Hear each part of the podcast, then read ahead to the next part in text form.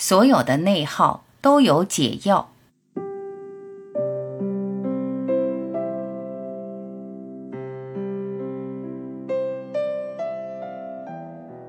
你是否常常会有这种感觉？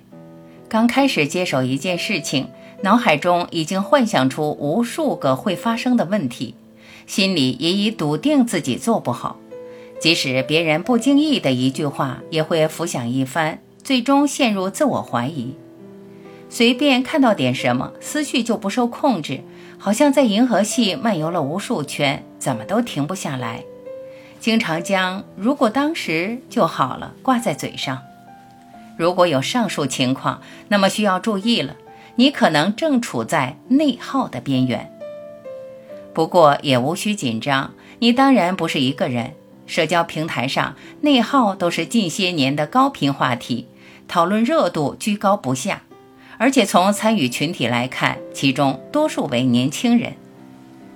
内耗人群也被称为多项思考者，他们善于观察周围的环境，常因某些人和事产生拖延、焦虑、消极、患得患失、犹豫不决、过分自责等情绪，心理资源会被大量消耗。当资源不足时，人就会处于内耗的状态。所以会出现没干什么就很累的状况，情绪也会有相当大的起伏与波澜，有时会莫名其妙的特别开心，也可能瞬间坠入情绪的深渊。长此以往，我们的身心都会产生巨大问题，甚至会一点点蚕食我们的人生。内耗的开始，想太多。曾有位年轻人十分崇拜杨绛。并给他写了一封长信，表达自己对他的仰慕，并咨询了一些人生困惑。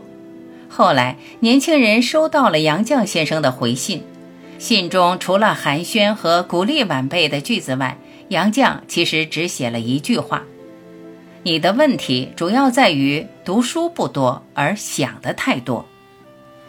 想太多也是我们现代人内耗的开始。”无论出于何种原因，那些没有得到印证的想法充斥着我们的大脑，对我们的生活造成无可弥补的消极影响。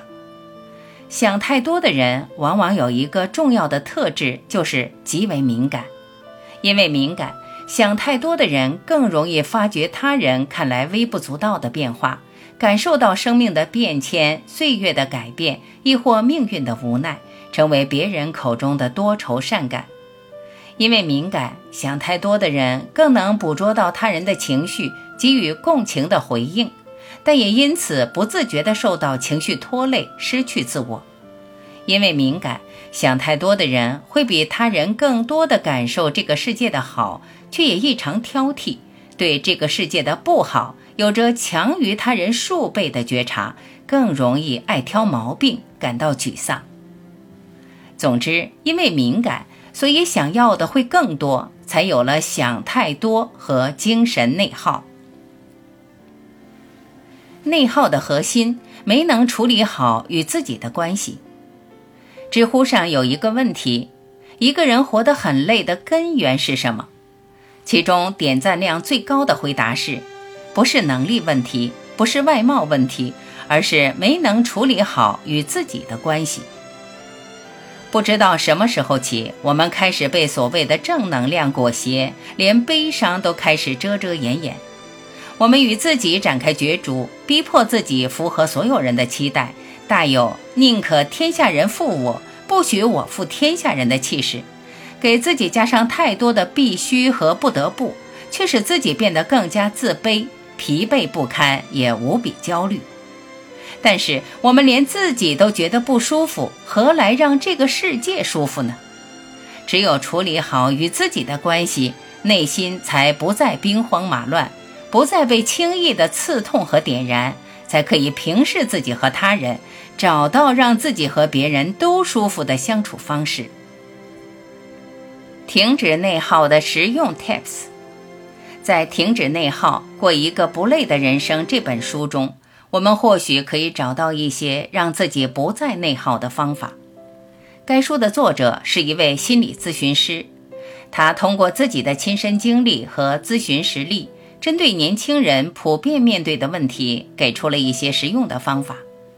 方法虽然简单，却可以帮助内耗的人一点点地走出自己的困境。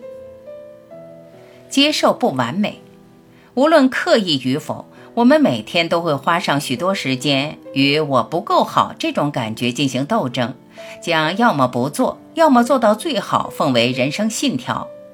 尺有所长，寸有所短，每个人都有局限和不完美，但是也有存在的价值和理由。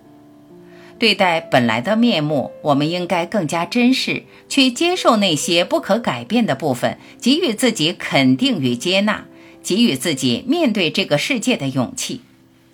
不要因为苛求完美而错过美好。当你承认自己不够完美时，你会发现整个世界都会好很多。拥有钝感力，张国荣曾经提到。在别人眼里百分之百的好，在我这里只有百分之七十。敏感既是财富，又是魔咒。如果生活已经疲惫，日日都处在心思过载的状态，不如让自己在一些不必要的事情上保持钝感，保护自己不被外界过多的打扰。相伴而来的还有优质的睡眠和轻松的关系，这样的迟钝其实更令人感到踏实和幸福。撕掉标签，勇敢尝试。每个人身上都有很多标签，或关于身份确认，或关于个人特质。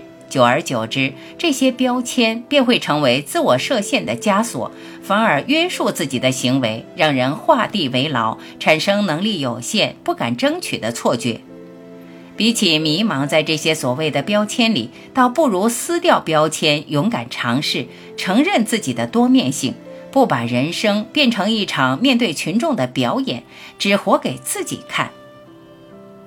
学会说不，感受是对外界最直接的反应，它不加修饰，不加隐藏，用心感受自己，你会了解自己最真实的想法。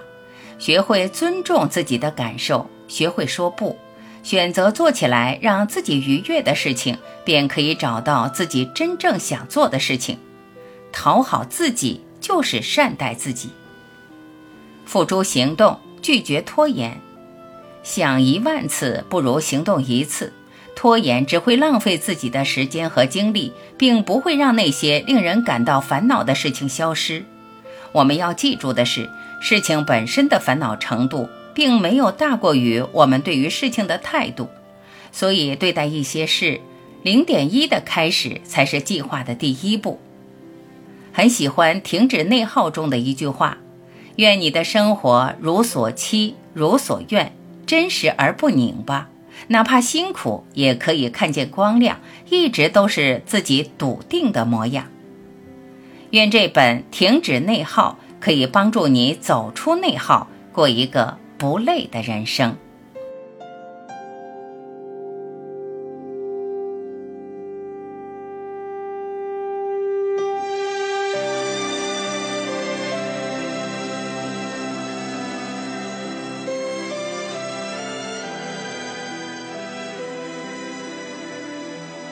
感谢聆听，我是婉琪，再会。